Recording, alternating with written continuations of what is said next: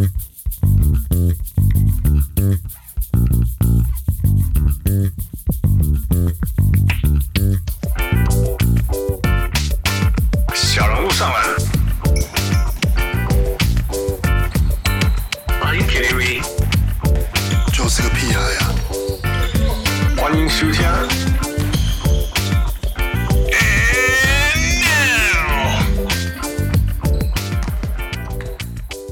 英雄七喜到调酒比来贺，欢迎徐天小人物上篮。今天是一个很特别的 another 特别的日子，因为自从上一次我们跟那个国皇的教练录音以后，我们得到了非常非常多呃正面的回馈啊、跟我们让我们知道说，嘿，呃，用英文录音做节目并不是这么的困难，然后那也让我们有机会 reach out to more people，expand our scope。因为大家的鼓励，所以我们今天又做了新的尝试。我们要来去再次用英文录音，而且这次我们呃请到了一个非常非常特别的来宾，是我们的小人物 Henry 介绍给我们的。嗯，所以我现在要开始讲英文了。Speaking of expanding our basketball world, uh, really, we have another guest that's been there, putting in the hard work, just so his friend can rise from a humble beginning of a college bowler through the summer league, D leagues, and become a nine-year vet in the league and an NBA champion. And even more importantly, he's not only there when his friend is on the rise, he never left for a second when his friend is down and overlooked by the world. And for all our little guys, please, it's my honor to introduce you the most important support 林书豪背后最重要的推手，呃、uh,，Josh Fan。Hi Josh。大家好，我叫 Coach Josh。 Hi Josh。那我们继续讲中文吧。不要。 so 这样 hey, 子 you, 吗？你你你 yeah, your your Chinese is awesome. Um, why can't we carry on in Mandarin? Uh, you know, I want to communicate a lot of um, specific and detailed things, and you know, it's always best to do it in in the native language. And so, I just want to make sure I'm communicating to the best of my ability. Yeah. Well, thank you. Well, first of all, thank you for being here, and it's really what an honor. And I mean, just a little bit of your background. Uh, your incredible basketball journey, right? You are Mr. Hustle, uh, Jeremy's free trainer in college, right? I think I think that's the story he was telling.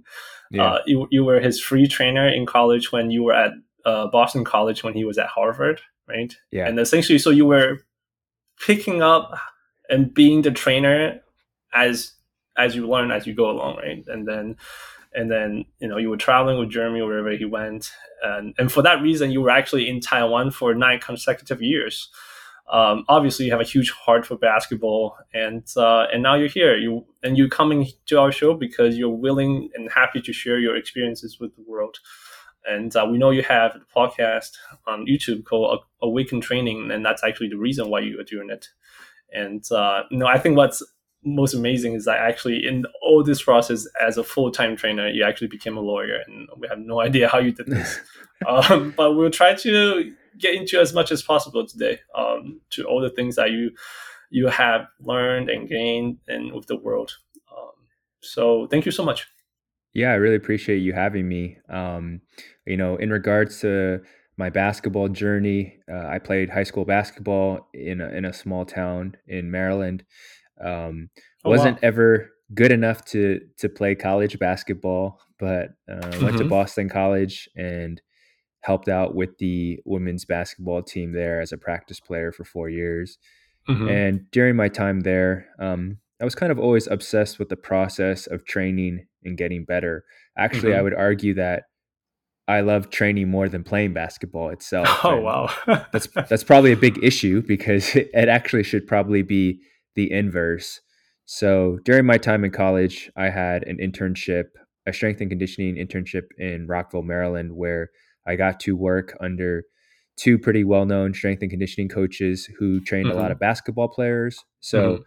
the DC, Maryland, Virginia area uh, Mhm. on the East Coast of the United States is has a lot of well-known basketball players. For instance, uh, Kevin Durant, Steve Francis, Mhm. uh, Mike Beasley, Ty Lawson. Mhm. A lot of these guys played, um, you know, in these in these Maryland DC schools, and so that Mhm. was kind of my start where I got to experience, you know, as an 18, 19 year old being able to train uh, or at least assist in training these these high level athletes. And you know, back then there was no YouTube, no Mhm. Facebook. There was no such thing as a skill development trainer. Mhm. And so You're talking about uh, like mid 2000s, right? yeah, that was that was um 2004. So 2004. Right, so right. I think I think Mhm. Facebook was maybe inception was 2005 or Mm-hmm. 2004 and then YouTube might have been shortly after, but It was still You know, very, back then- early. yeah, it was very early, and so there was no no such thing as kind of a skill development trainer, and so I just kind of did it for free, like on the Mhm. side, because I just loved basketball, and the way me and Jeremy met was was through a family friend, and you know I went to one of his games, and we just started talking and and hmm starting to train together, and then the the first time we ever played one on one. I, you know, I was at my peak and he was only a freshman at that year, so I'm two years older than him. Uh-huh, I beat I beat him one on one 11-10. Uh-huh. but, uh, You've been living 10, yeah, okay. I've never I've never beaten him again ever. ever since that first time we played, he never let me win again for the next Should have knows, stopped. That was You should have just was- stopped right there. the next the next 18 years uh or not yeah, the next uh, 16 years I never beat him again. And so, you know, back then we always joked around kind of if he, if he made it to the NBA, whether I would want to kind of be his his trainer. Mhm. during that time graduating from boston college I, I didn't really have a good trajectory of my life because i didn't really Mhm. think i could make money doing Mhm. training and coming from a very conservative uh, asian family you know Mhm. from my my dad who's a doctor um, Mhm. he there's only doctor lawyer or business and maybe an engineer if you if maybe engineer so I was I wasn't I wasn't great at math at the time. I didn't Uh-huh. take the pre med uh, prerequisites, and so bad kid. You're just a bad son. So, I did too. that- I, I went through that road too. at that point, you know, there was only the law school available. So I took the LSATs, went to Mm-hmm. Law school for three years. Um, Mhm. During my third year of law school was when Jeremy blew up uh, with the Knicks and Linsanity Mhm, happened. And when when it happened, he asked me if I wanted to come work for him full time, and I said, "Let me take this bar exam." let me let me take this bar exam because I just did three years of law school. Let me Uh-huh. pass this bar. Uh-huh. Uh, so I passed the Maryland bar. I, I Uh-huh. handed my mom my you know board certification, Certificate. pass certificate, and I said, uh, "Thanks, mom. I'm gonna go chase my own dreams now." uh, he, he's gonna pay me a Wow, salary, so you can't say anything. So Uh-huh. that was um, you know that was the trajectory. So that's when you of- of my became- path. A full-time trainer. That's when you became full-time. Yeah, so you know, full time trainer. I think uh, I was 20, 26 at the time. Mm-hmm. So I'm 36 right now. So it, it's been it's been about a decade. hmm So can you can you actually still practice law in Maryland right now? yes, I technically can. I've been paying my board fees, but it's sad because every time I come home, my mom and all her friends, all they ask me is, "So, are you going to practice law now?" it- it's it's it's kind of insulting, you know, being a trainer for the last ten years and training Jeremy. My parents and my friends still like ask if I'm going to go back to law. I'm like, no, I have- I haven't practiced a day of law. I'm not going into law. I'm never going to use it again. I'm sorry. It's like Jeremy. People asking Jeremy if, he ever gonna use his law uh, Harvard degree to do something. Yeah, Yeah. uh, it's Well, at least you can tell them that your parents can. You, your parents can still tell their friends that their son is a lawyer, certified lawyer, if that makes them proud enough. yeah, Yeah. for yeah. sure. Yeah. So I mean, so it sounds like you stopped right between college, law school to the full so-called full-time trainer, right? And that has that's got to be like what three, four years in between. In between what? In between, you were training with Jeremy to you become a full-time trainer with Jeremy. Oh yeah. You know. So Yeah. so after I graduated, I took one year off and Mhm. then three years of law school. So Jeremy's two years younger than me though.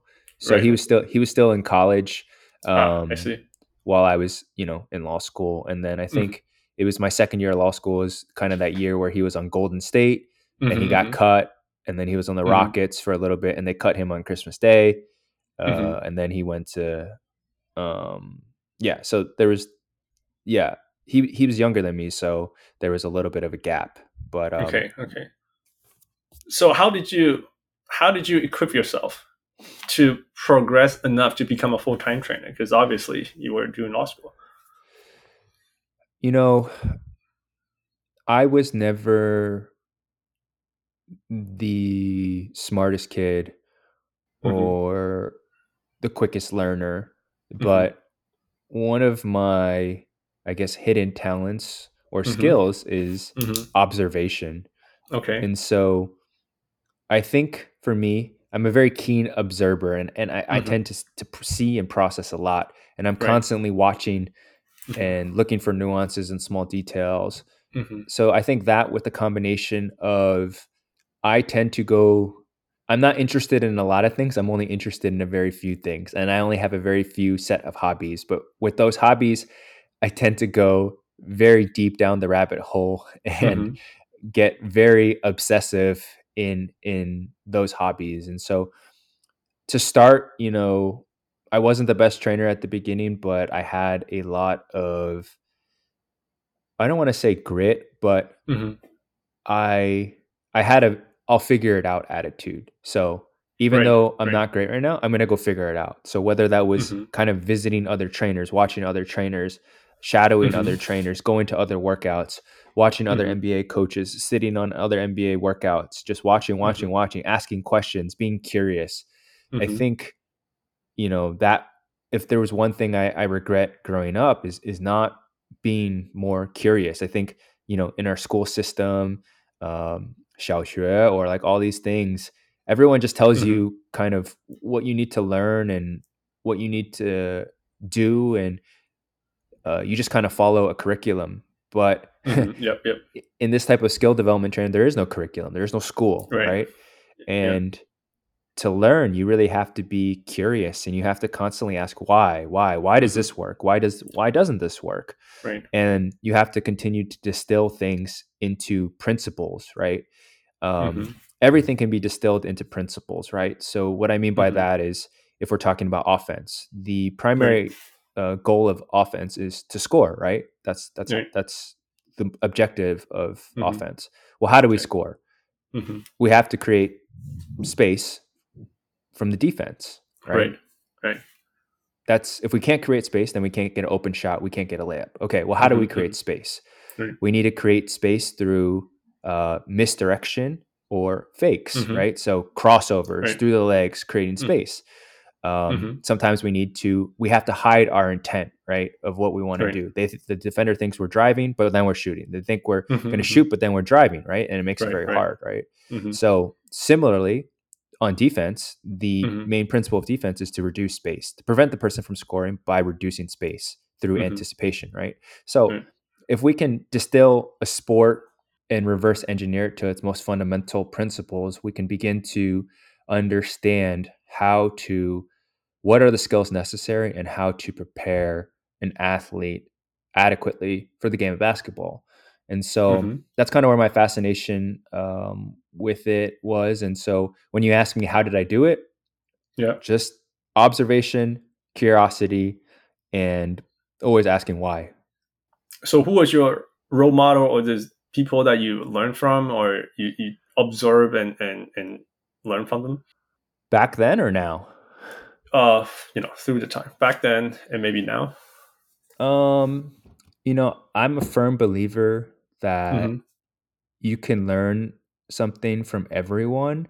Right. And that can Right. be even like if a person sucks or is bad, you can learn Yeah, something even- from them yeah, because yeah. you can learn Uh, what not to do. exactly. and so, uh, you know, back then there was only one trainer, Gannon Baker. Um, he was like the Mhm. first Nike trainer. Um, but early on, there was only a few trainers. I think like Michael Lancaster Mhm. was one of the trainers. But recently, you know, Mhm. I, I'm, I'm, I've tried to be friends with all the trainers, like in the U.S., whether it's you know Mhm.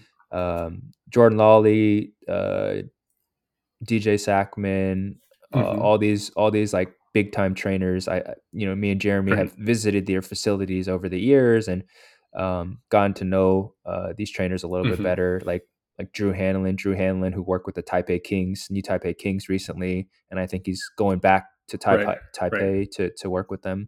So for Right. me, it's it's just Right. it's just uh, again, it goes back to observing like what works, what doesn't work. But more recently, um, I've been kind of diving more into the literature and research as to how athletes and individuals acquire skill and how they learn. Like, what is the uh, Mhm. process behind learning, and how do athletes and how do people actually acquire skills and as fast as possible? And that has been kind of the most Mhm. um, the where I want to take my own learning and improve my ability is, is kind of to Mhm. really understand the research a little bit better and learn how to help Mhm. athletes uh, quicker and faster and better. Oh, that's that's interesting. So, so, so is there is there like a trainer circle? Like, are, are like are trainers all friendly with, with each other, and or is like uh, uh, some some are friendly, or- but it, there's a okay, there's a lot of uh, there there's I would say a lot of them are friendly with each other and know, and some are closer than others. But in general, it kind of feels to me, uh, it feels, you know, it's a lot of ego. Sometimes it's, it can be a lot of egos and people saying other people's Yeah. stuff is trash or not that good or or whatnot, or this person doesn't know what they're doing. So right. I'm sure that's that's in any field. That happens in any circle. in any sure. circle, any Yeah. sport, any field, Mhm. like that guy is like Yeah. that guy sucks. That guy doesn't know what he's talking about. That guy's an idiot. Mhm. And so there there is a, Right, a little bit of that, and I just try to surround myself with positive people, and uh, I try to always be kind and courteous. And if I can learn, I can learn. If I can't, and if you're not interested in helping, then it's okay. It, it no no harm, um, Mhm. you know. And I just move on because I, I don't really want to be around that negative or toxic Negative energy. people, right? that makes sense. Yeah, yeah. It, it could be really, really bad. It could be. It sucks the life out of you. Um, but was it hard for you to like? It, it, it, it sounds like you're doing a lot of research and on the human body, learning process, skill acquisition. Was it hard for you as a lawyer? You know, the mind, the way that you think, to go from that to picking out these human physiology type of things. Actually, no. Law school was probably the most important educational experience for me because in law school, Ooh, interesting. in law Mhm. school, yes, there is the law, which is you know kind of black and white in in, in certain regards, but in law Mhm. school, many of the exams or questions would they give you a fact pattern, or they give you like a a fact pattern just means a a long like three paragraph situation, and then from Mhm. that three paragraph story, they'll ask you some questions basically. So Mhm. for, Mhm. to give you an example, you know, you would read this long fact pattern about this individual who went into the store, robbed the store, and then he went out and then he stole a car and he did all these crimes. And then, you know, the question at the end would say something like, What is his best argument for being not guilty? And I think as an Asian American where sees like things Yeah. very like logical and and black and white, my Right. my brain would just kind of explode. Be like, "Oh, what? That doesn't like, how do you compute." get out of that? He's he's he's 100% condemned guilty. Like there's no there's no way like and in law school it's not about in in certain c- classes it's it's about what is the best argument so he might be this might be a bad situation or a Mm. losing case but it's about what can you argue the best and so it teaches you to really um it's not i know a lot of people who are going to listen to this will be like see that's why lawyers are corrupt Uh, but it's learning to understand like how to advocate for yourself but to use Uh-huh. logic to advocate for yourself and what is the most compelling argument and so for anything right, right. It, it was very helpful for me because it taught me to see things from different angles different jiaodu like to see Mhm. things and process things like oh there's multiple ways Mhm. to do a certain skill or argue for a certain task and i think that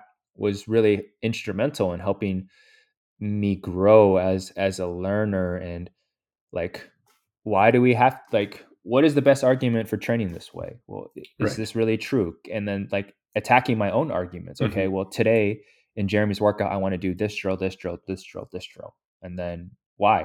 Mm-hmm. defend yourself.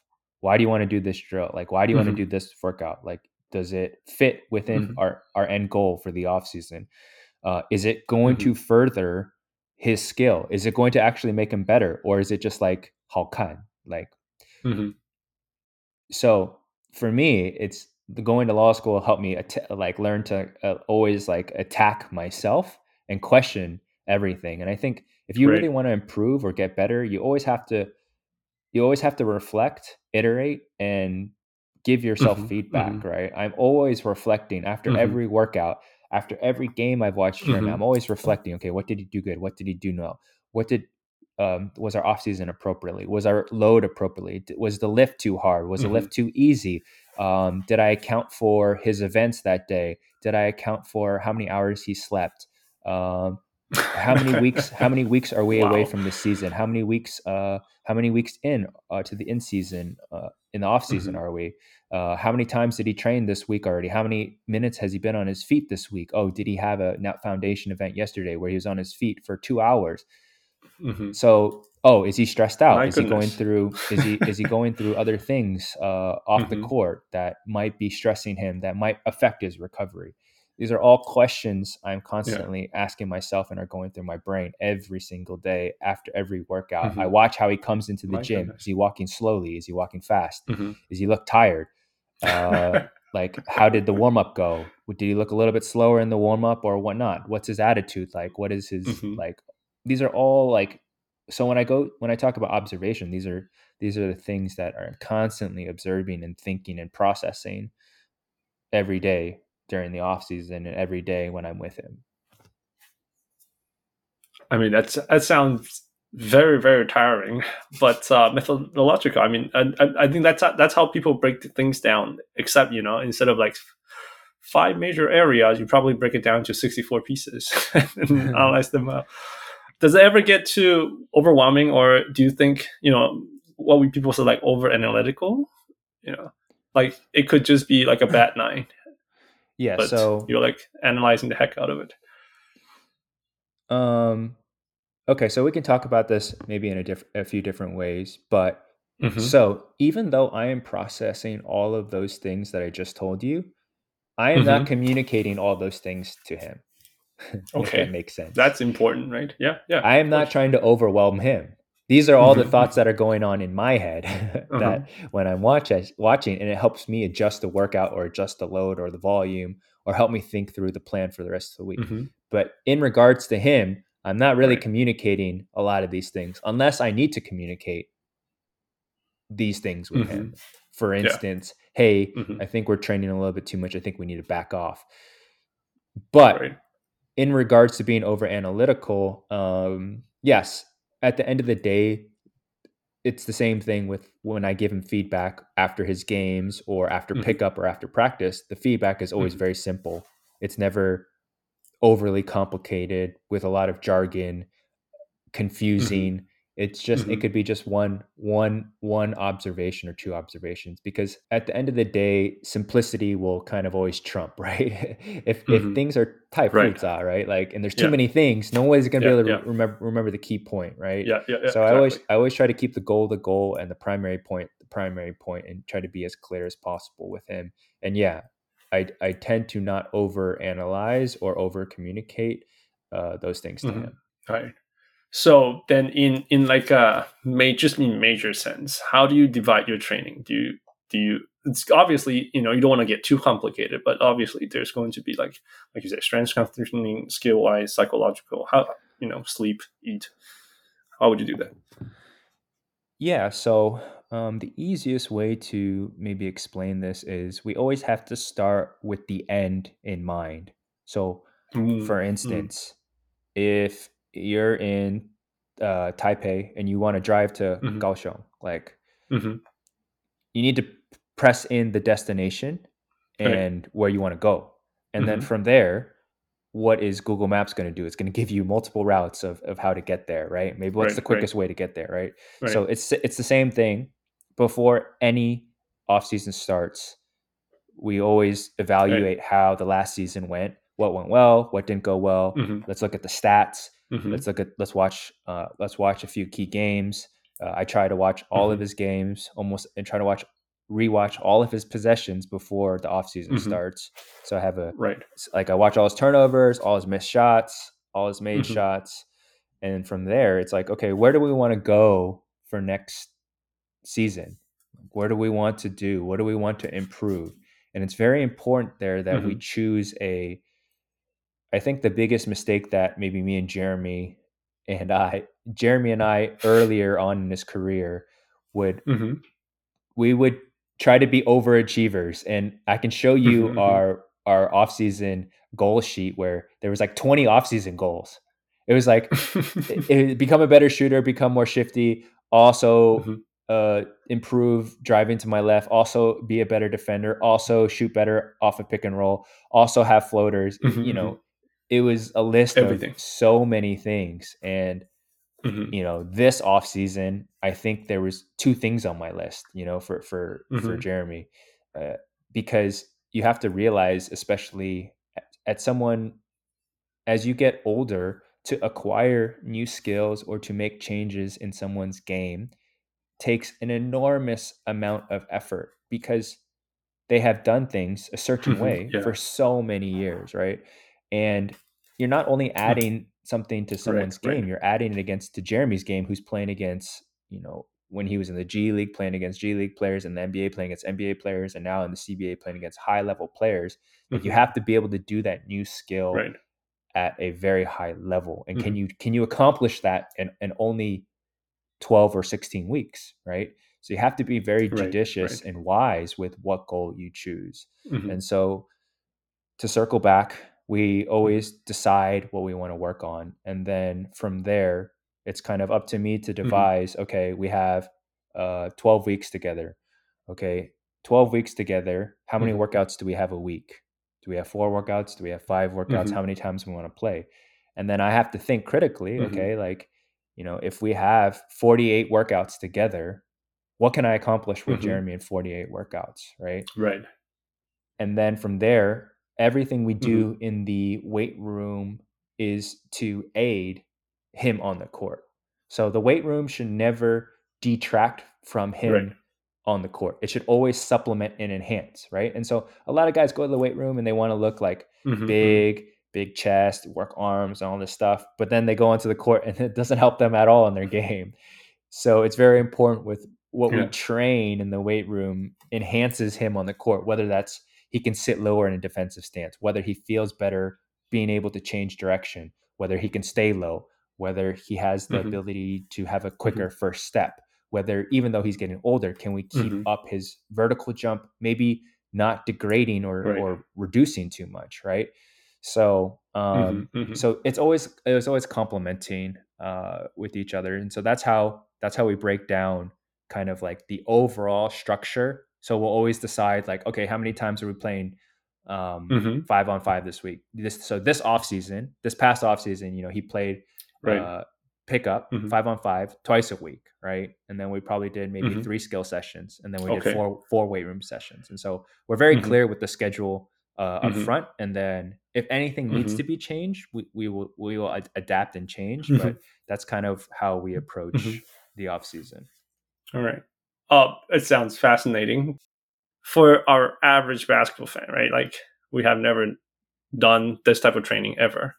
What? How difficult? How many shots do people need to put out, or, or in your from your experience, you know, ballpark, to go from let's say thirty three percent three point shooter to become thirty seven percent? You know, from like below just below average to average and above average. Because this is only four percent, right? Statistically speaking, this is four out of a hundred. It would not even have a significant difference, but we know how difficult and how big of a difference that make. So that is like a twelve factor analysis. so what I mean by that is um, each person genetic makeup age uh, ability to learn acquire new skills those are all much more important than a repetition right so for instance if i'm training with hans right now Mhm. and Mhm. you're very mentally f- focused and you have a family and you're very busy and so you Mhm. can only shoot 200 shots 200 makes with me uh, Mhm. three times a week but you're, Okay. you're very you're very focused. Everything we do Mhm. is at game speed, and okay, so we end up making 600 shots a week. Okay, then we have Okay. Michael on the call. Michael shoots Mhm. 1,000 shots every single day, but Michael also is checking Instagram in between Mhm. his workout and is also Mhm. shooting only at 60%, right? okay. So this is do you see why this is like a pretty much an impossible question to to answer. But Mhm. I can tell you Mhm.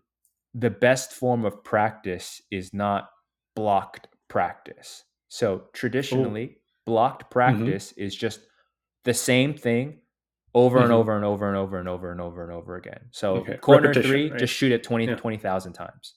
Mhm, We know block practice for new basketball players mhm, will have rapid gains in performance. So if you suck at basketball and you've never played basketball before, right?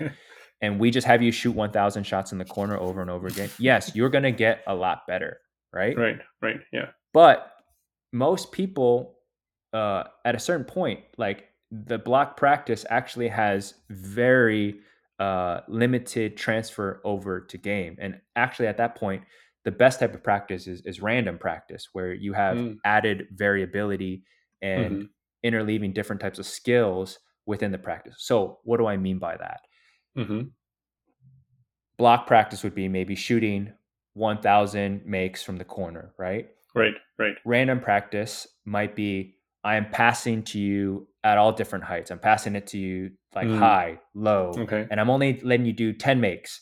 Uh, I'm, I'm forcing you to maybe turn around 180 degrees, then shoot it. I'm forcing you Mhm. to run from, uh, you know, the corner, the, the Mhm. wing to the corner to shoot the three. I'm forcing Mhm. you to backpedal into the corner and then shoot the three. And actually, that type Mhm. of uh, random practice differential learning actually has shown Mhm. to improve skill adaptation and skill acquisition at a much faster rate, right? Right. But Right. we're so fixed into tradition and we're so fixed with what our coaches tell us, like 一定要 like 每天去 like 投进一千 like 球. It's it's just so uh it's it's almost like a religion that you have to do it this way. But Mhm, mhm. if you look at all of the literature and you look at all the research, like it's it's not conducive. The best players in Mm. the world. So here's the best Mhm. example: Kyle Right. Korver. Kyle Mhm. Korver is one of the NBA top shooters. Me and Right. Jeremy went to go work out with Kyle Korver in Santa Barbara, and we Mhm. went to one of his shooting workouts. This was when Jeremy was on the Charlotte Hornets, and Mm-hmm. the workout. How many makes do you think Kyle Korver did in his workout In one session. in one session? Wow. I mean, I don't know. Uh, I'd say 500. Okay, so he did 150 makes, and Wow. I asked him after. I was like, uh, or maybe That's Jeremy it? asked him. He's like, why do you only do 150 makes? And he's like, look, Uh-huh. I shoot 150 makes at game speed, like Uh-huh. even faster than game speed. I shoot all Mhm. the shots I'm ever going to get to the game pin down, Mhm. flare, uh, run to the corner, transition threes. I shoot them all at game speed and I go as hard as I can and then I get out because I want to keep my body healthy and that's all I need. And if you go Wow. listen to his podcast with him and JJ Redick, the two arguably the two, you know, really great Yeah. top shooters of, of this Yeah. decade, Yep. you know, yep. they talk about how every parent comes up to them and goes, "How many shots do my how many shots do my son make a day to become a great shooter like you guys?" Right. Yeah. And yeah. they laugh about it because they're like, "We don't shoot thousands of shots anymore. We don't shoot thousands of makes anymore. We but we do things Mm. at different speeds and different levels of difficulty." Uh, Mm-hmm. because we want to continue to challenge ourselves. But if you think about it from a longevity standpoint, you want to stay healthy, right? And it's hard to Mhm. stay healthy if you're doing a thousand makes every single day. Yeah. yeah. You That want to train so smarter. interesting. Yeah. You yeah, want to yeah. train smarter. you want to, yeah. You want to train smarter, not harder. Well, what I, I'm blank. smarter, whatever. I mean, both works. Harder, smarter. You want to train. Okay, you want to train efficiently. Okay. Yeah. So yeah. no, but my question is, so people like people always say, oh, people like you know certain players can't make free throws. They should go in the gym and shoot you know thousand free throws a day until they can make it. So that's a you would say that's not a the right way to approach Yeah, it. that's actually my question too, because you can imagine that. Okay, you know, three pointers, elbow jumpers, they are different. There's game time, game situation, all the things. But free throw is actually a little different, right? Because you you always have this distance that you can control. Yeah. So um, the phrase is work smarter, not harder. but uh, going back to what you're saying is, I want to be clear for people listening because people are going to be Mhm. listening and they're going to be like, screw this guy. He's saying don't work hard. He's saying don't get reps. This is everything against Kobe Mamba mentality. This is against Jordan. I'm not Uh-huh. saying don't work hard. I'm just saying you can be much more efficient with your workout. Don't go Mhm. to the court and just say I'm I'm shooting 500 makes because just because of 500 makes. The quality Right, and the right. speed and how you challenge yourself in those 500 makes is very radically different from someone who just shoots 500 to make 500 to say Mamba mentality, okay? So you got to be Mhm, very clear with that. Back to your free throw Mhm. question. hmm I know Taiwan. Some Taiwan players have been struggling with their free throws, and I, I, I very rarely doubt that if you went to their practice right now and you told them Mm. to shoot 100 free throws, that Mhm. they would have a hard time making uh, less than 85 Right, right. or 90. hmm We have to understand these these guys aren't bad shooters. Some of them might just be bad shooters. And yes, the guys who just Mhm. suck at shooting, they need to go practice. I'm not arguing about Yeah, that. I'm yeah. talking about the other guys who are, are decent shooters. hmm we have to think about shooting a free throw at practice with no stress, with no environmental stress or Mhm. same feeling of a game is very, very different than uh, shooting in front of thousands of people with the lights, with pressure, with the game Right. tied, right? Right. So I think challenging yourself, and we can go into variability now, challenging yourself to shoot free throws off of varying circumstances. So whether that's running like five up and down sprints and then shooting free Mhm. throws, whether Mhm. putting some type of fine on missing free throws at practice. So everybody who misses a free throw at practice is it's a 5000 NT fine. hmm Like, okay, that's a lot of pressure. Or make it 10,000 NT. Like Mhm. people are going to feel pressure when they shoot free throws, uh, and they're going to feel a sense. So can we inoc- Can we do some stress inoculation with um, Right. the players when they shoot free throws? That to me is is is much more of a better form of practice than just telling them to go and shoot a thousand free throws. All of these Okay. players, for the most part, who play Mhm. in P League uh, and these these high level leagues in CBA and in NBA, like you, all of them work hard for the most part. There's some outliers, of course, Yeah. but no one gets there not working hard or practicing, if that makes sense.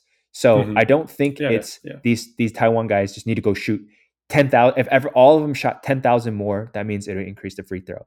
For for sure, some of them might need to practice more, but I don't think that is like what about the psychological pressures right? Now everyone in the in the media including you guys are talking about like what's wrong with the taiwan free throw guys? They suck. They just need to practice. It's so easy. You get paid this many thousand nt why can't you just make a free throw? And now they're thinking about that during Mhm. the game. Oh i just got fouled. Oh i'm going to the free throw line. Yeah. oh no. Jiza is watching. Like i missed another free throw. I missed two Mhm. free throws. I went 0 for 6 today. Like that all cascades into uh, psychological pressures, confidence, all those things uh, make a big difference. So I, I highly doubt it's a practice issue. Okay. Um, would you say the same thing about Ben Simmons? Feel free to say no. you don't have to. Um, yeah. So I, you know, so Ben Simmons, it, it could be a psychological factor, right? It could be a psychological Mhm. factor. Um, some people like their form. So, for instance, like Tim Tebow, the football player, like some people, yep, the, yep. the way they learn to shoot is just so ingrained to them. Like it's Mhm. really, really, really hard to change their their Mhm. shooting form. And imagine someone who gets to the NBA has shot a certain way for maybe they've made two hundred thousand shots, right? How many Yep, yep, how yep. many thousands of shots do you have to go to undo that type of shooting form, right? So Exactly. Yeah. there's a lot of factors involved for that. so so yeah, I think that brings down to the question of two aspects of shooting, like you could say, right? One is mental, and of course, like you say, you can inoculate stress situations to help, and you know other ways. But then there could be a point where you just have to change the mechanics and shooting mechanics, and and we know Jeremy did that too, right? I remember he was you know went through some slumps because of the change in his form. Um, so know, and and and like in LA, I when Lonzo Ball was playing UCLA, like all the parks, you could see little kids shooting from the shoulder, and he changed his form. Um, Kemba Walker changed his form, and was it is it obviously it's hard, but how hard is it for for you, especially for like dealing with players that shot one way growing up, and now you have to change that? Yeah, I think that's an interesting question, and you always have to ask yourself fundamentally why you want to change your shot, right? Mhm. So, um, you know, everyone talks about fundamentals and perfect shot, but if you look at the greatest shooters, then how come Ray? If we took Ray Allen, Reggie Miller, JJ Redick, Steph Curry, and we did some type of like um block, like some type of analytics where we looked at exactly how they shoot, the angle they shoot. I guarantee, or we say we like made them black and white, and you couldn't see their Mhm. faces, but there was just like a figure. I guarantee you, all of you Mhm. guys would be able to say like, "Oh, that's Ray Allen. That's that's Steph Curry. That's JJ Right, Redick." right, right. And what I'm yeah. saying is, they're all elite shooters, right? But how come they don't Yeah. all shoot the same? right, right? Right. So there's not one solution to Mhm. doing it, but there there there have there's some prerequisites, and the Right. prerequisite is the ball has to go straight, and the Mhm. ball has to go in, and the Right. ball probably has to be at a certain angle, whether it's like 46 to 48 degrees. right. It has to be at a certain. uh, It doesn't have to be there, but I'm saying like within a range, it's probably all going to fall. So optimize, right? You can optimize. Optimize. Yep, yep, yep. So with Jeremy, okay, so what is a skilled action? What is skill? A skill is something that can be done consistently, right? So Mhm. can we repeat the result? Can Mhm. it be done efficiently? So Mhm. with the least amount of energy expenditure. So can we keep doing it without getting tired, right? And the Mhm. last component is is it adaptable? Can we use Mhm. that shot in multiple scenarios, whether it's from a logo shot, whether it's uh, elbow three, whether it's pull up, mid range? Mhm. Like, do you have an adaptable shot that can change to Mm. any situation? So Steph Curry would be an example. If you watch Mhm. Steph Curry warm up before any game, he can hit every Yeah. single shot, right? He shoots it like a thousand degrees into the air and floats it in. He shoots it from all different kinds of angles. He shoots it off his right foot. He shoots it off his left foot. And so, Yeah. back to your question, um, what I was trying to say is that the reason we decided to change Jeremy's shot was because we felt like Mhm. it was inefficient. It took too much Mhm. energy, and Okay. to for Jeremy to do 500 makes took an incredible amount of energy because the distance from where he caught the ball, dipped down, Mhm. and brought it up to above his head was an extreme amount of distance. So it required a lot of Right. energy, and he jumped a lot higher, right? Right. So we right. Mm-hmm. deemed if you want to play long time in the NBA or extend your Mhm. career, Mhm. this takes too much energy. We need to make you- Mhm. you a more efficient player, and that Mhm. the easiest change would be to lower his release height, right? Mhm. There's a trade-off though. Mhm. Derek Fisher is very hard to block, right? Because his release height is a lot higher. But the trade-off is his shot's a little bit slower, right? So by Right. by reducing Jeremy's release height of his shot, that means we had to make it a little bit Mm-hmm. quicker as well. Otherwise, it's more susceptible to getting blocked. Right. So this probably took us Right. maybe I want to say three off seasons, three to four off seasons to really Uh-huh. change his shot. So that's Mhm. You know, three blocks of three and a half to four months of really focusing on changing his form and doing it in in small uh having small goals for him. Like okay we're only going to lower it one inch. Uh we're going to only change it like by this much. Let's see if we can make this change. And back to your i know you have a question with you know jeremy on the raptors but i think during that time you know he had a i believe he had an elbow spur in his shooting arm and that Uh-huh. was affecting his shot mechanics Mhm. because his elbow could not really extend correctly and so i think a lot of people don't don't really realize that it wasn't really a you know some of it probably was psychological but there was also a physical limitation as well during that period of time. I see. I see. I see. Well, at that time, we all thought he was just in a slump, and that's all he was sharing on his Instagram as well. He was like, "I'm in one of the worst slumps ever," and uh, we were praying for him and all those things. Um, so I'm okay. I'm I didn't know about the Spurs, but uh, but every player goes through slumps as well. Um, Yeah. How do you how do you how do you deal with that? Do you like Jeff would say like just shoot more? You know, what would you say? Who would say just shoot more? foo foo. No, I don't. I don't. I don't say Oh. that. No, you say just keep Right. shooting until you make them. Oh no, no, no! I just said keep shooting to shoot. sh- You gotta keep shooting to shoot out of the stump. That's how I say. it. Yeah, Yeah. That, that's what shoot more means. So this is a very challenging question too because Mm. you have to consider in the context of what your role and who you are on the team, right? right. Right. If you're James Harden and you go 0 for Mhm. 19, they'll say keep Mhm. shooting. Right. You know what I mean? But if you're Mhm. the seventh man or eighth man on the on on the Mhm. bench, uh, Mhm. you know, a big thing like um, I remember when Jeremy, you know, early on in his career with with um, when he was on the Rockets, like if he wasn't starting off really hot, like I Mhm. noticed that he would get a little bit less playing time versus like if he made his first two or three shots, I think they were like, Right. oh, he's hot today, let's play him a little bit more. right. So right. there is that aspect of Kevin pressure. McHale.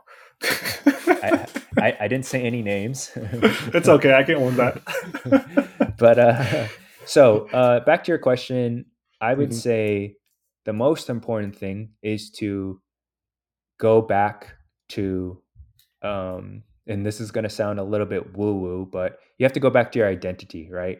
If if Mhm. you say, do, do you think JJ Redick is JJ Redick knows he's a shooter. He believes he's Mhm. a good shooter. He's a great Right. shooter. I am a shooter. I am a shooter. Right. I am a shooter. Oh, I Mhm. missed three? Doesn't matter. I average 50%. If I miss Right. three, my thought Mhm. process is I'm going to make the next three. right. Right. So I think fostering that type of um, mindset or taidu, like of like uh, I'm a shooter. Like I'm a great Yeah. shooter. I'm the best shooter on this court. To me, that Mhm. that uh, at that point, if you're in the season, you're not going to Mhm. make many technical changes in your game. Mhm. There's no time, right. right? Right. There's no Uh-huh. time to really like practice, and and you're playing against the best players in the NBA. Like Mhm. you're not going to be able to change, make a change, and then just do it against like LeBron the next night. so Mhm. um, at that point, you have to kind of just roll with uh, you know who you are as a player, trust what you did in the offseason, and and make a lot of the changes that are going to be tactical changes, like basketball IQ changes, positioning changes, but also recognizing like, oh, you had an opportunity to shoot here, and just constantly like believing yourself. I, I truly believe the best athletes in any sport, tennis, table tennis, swimming, they all have a mindset of self belief in their self. Like there's confidence. Right, right, yeah. Doesn't matter. Yeah. Doesn't matter what happened. I, am still confident in, in my own abilities. And so I think that is a little bit harder for Asians to have that type of mm-hmm. uh, what is self confidence in, in Chinese? Zixin. 自信, Yeah, zixin. Oh, not yeah. bad. Um, having this You're type good. of like type of this like confidence, self confidence, right? You see it, right? You Yeah, see it in some of the P League players. Like they're just like confident. They just believe in themselves. It doesn't matter if they miss the first ten shots. They're like, I'm I'm beast. I'm gonna make the next shots. And so, you know, to your question, yes, maybe there are some technical issues. Maybe you need to go mm-hmm. practice, but I don't really think that is the uh, fundamental issue. And that's hard for people to hear because they're like, oh, I want an answer. I want a formula to go correct it. And Mhm. it's not that easy. If it was that easy, then everybody would be able to correct it right Yeah, it's hard, it's hard.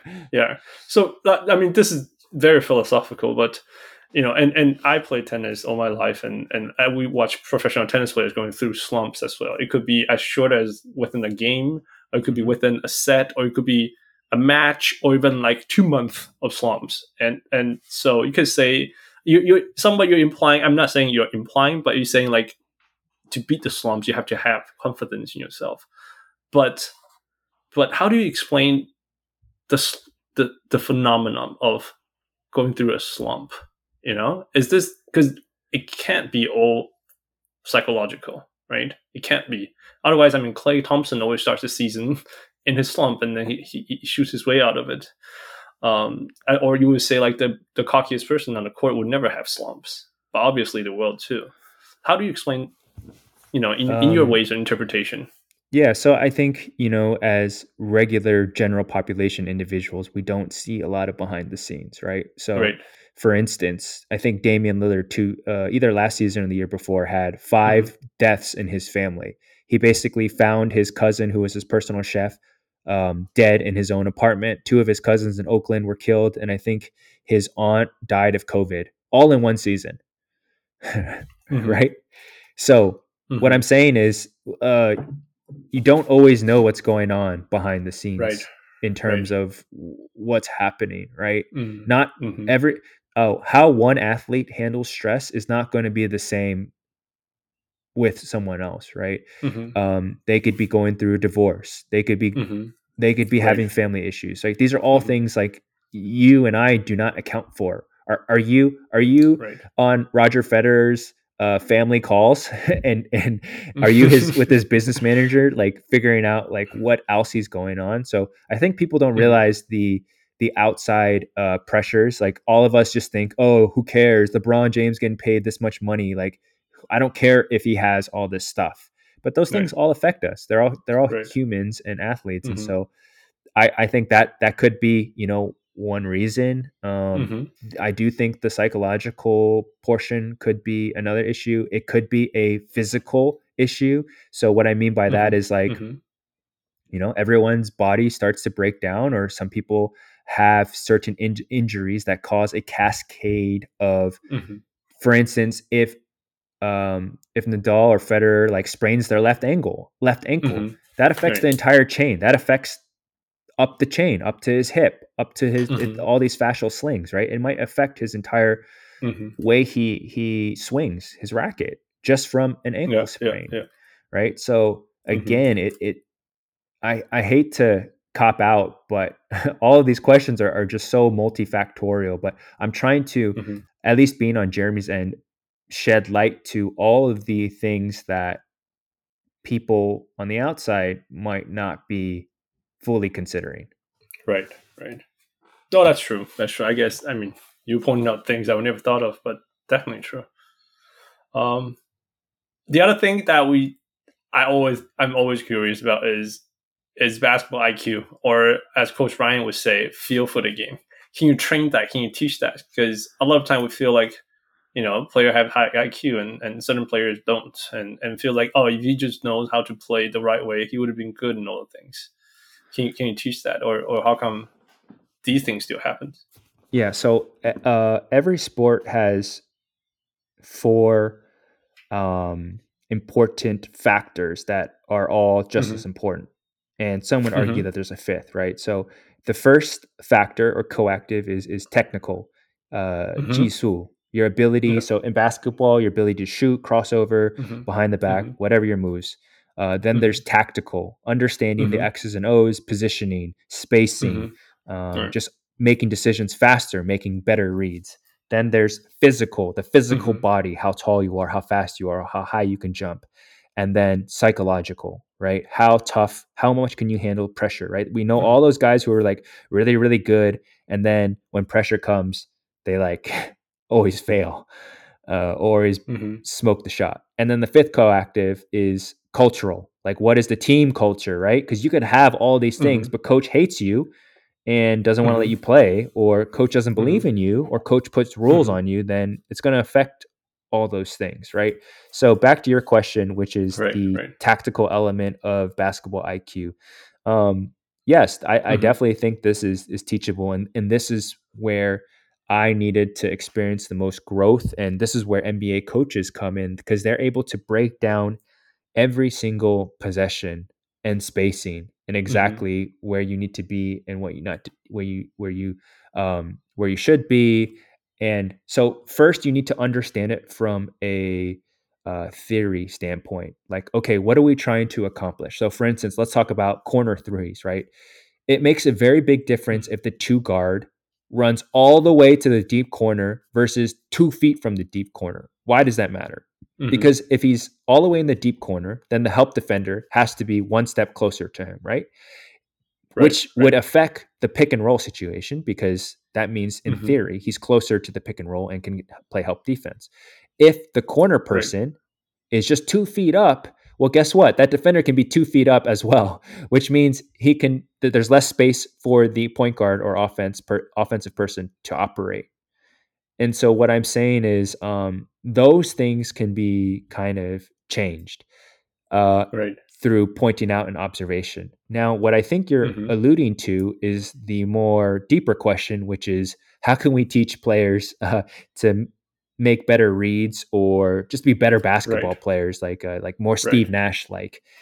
And this is um, we haven't chatted about this, but I think this is the fundamental issue with skill development training in today's not with everybody, but the Mhm. general trend of skill development training is teach them a lot of moves, teach them a lot of different skills, uh, do Mhm. moves against a lot of cones, hmm do different types of footwork, different types of finishes, which is all important, right? Like I said, if you're a beginner, you need to do block, you need to do some form of block practice because you Right. don't know any better.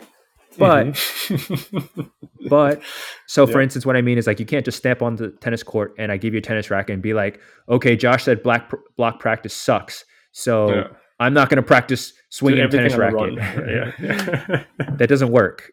right. So going back to your IQ question is almost every practice, every skill session that I had with Jeremy this offseason involves decision making, making reads. Okay. Okay. You have to teach the players to make reads and Mhm. invite affordances. Affordances means opportunities for action. He needs to be able to make the correct read. And Mhm. so, my job as a skill development coach or a trainer is Mhm. to set up, well, first enhance a skill, obviously. And back to what I was saying before, every skill needs to be consistent, efficient, and adaptable, right? So, I'm always trying to train Jeremy to be more consistent, more efficient, and more adaptable. hmm But to your IQ question, I need to constantly put him in those scenarios where he has to make those reads. Okay, so for Mhm. instance, Jeremy likes to what? Dong Tai, right? Pick and roll. Yep. Pick and roll. Yep. So I can do a small sided game with Jeremy on a side pick and roll with three defenders, but I can, and we can do many, many reps of that, but that gives him all opportunities to continue to make reads, make Mhm. decisions that he's going to see on the court. And when he makes bad decisions or turns the ball over, those are all very important pieces of information as to allow him to see, like, okay, I can't do this move when there's two defenders stacked on this side or when the Right. help defender is here. Okay, this much spacing means I can shoot the three. Okay, if he's up, that means I can do the drive. Mhm. So we have to. the reason you might see some kids who are like, dude, this guy has just bad IQ. Well, maybe he's not, he hasn't been trained appropriately. And I'm not saying everybody can be trained to have like the same level of IQ, but I do Mhm. think a great deal of it comes from training. And I just think uh, we haven't maybe per se upgraded our training methods to to help raise the overall IQ. hmm hmm That's that's no, I, that's good to know because it's in the past we was like yes, no. I mean, you can, of course, you can. No, you cannot. Otherwise, you know. But I think I think you being methodological, uh, providing means of of helping players develop that instinct, that read, you know, that possibility. Um, yeah, I mean, making the right reads, obviously, and and creating scenarios where they would their body in some way and their minds would know um, what is going to happen on the court, and, and and their mind would say like, "Hey, this happened before. I know how to break this." That would help a lot. So my goal when I train Jeremy is not to always give him the solution or the Mhm. correct answer because that doesn't there's there's not a per se always correct answer. Each Mhm. individual hmm is um it's kind of like a if you go to the golf course it doesn't matter Right. if you played golf a million single time a million times you could play the same Mhm. golf same golf course 1000 times you'll Mhm. never hit the ball exactly the same every single time the spacing uh the angle it's on the grass the grass height the the clouds that day the sun that day um Mhm. You could play that course a thousand times and never probably never hit the same ball Mhm. exactly the same. And so who is a coach to say you need to hit it exactly like this? And I Mhm. think with basketball trainers, we tell people like, "Oh, this go to this cone, do this move, go to this cone, do this move." You're basically doing choreographed dancing, if if that Mhm. makes sense. We're doing a ballet where but that's not how sport works. Sport Mhm. is all based on perceiving, perceiving the the defenders and how much Mhm. spacing is, and then acting, like acting, reacting, acting to what the defender gives you, right? So uh, this defender might be six seven, this defender might be six five, right? So for me, Mhm. I, I my goal isn't to tell Jeremy, um, this is what you should do. My goal is Mm. to in our training put him in those scenarios where he is able to self organize and find the most optimal solution. And he will realize if the solution is not optimal, if he keeps getting blocked or the ball keeps getting stolen, right? Like we can, we're very, it's very obvious that that solution is not the most optimal solution for him in that Mhm. scenario, right? So I use constraints. So constraints are just, um, you know, certain uh, parameters that Jeremy maybe has to be on the left side of the court or the defender has to be here but it's going to be something similar to he would see in a game. Um, and I want him to explore what he would do if the defender cuts him off there. Like, are you do you want to keep driving? Do you want to retreat? Do you are you going to step back? Are you going to cross over? And that's the best way to learn is to allow the athlete to self-organize and come up with his own solution because that's what's going to happen in real time. No player is going to be like, oh, uh, 我忘记那个我教练教我那个动作是什么。like, let me think about that move I'm Let going me to do think right about it. now. No, you Yeah, don't have yeah. time. You have to react, right? Right. And right. that's and again, I'm not trashing cones.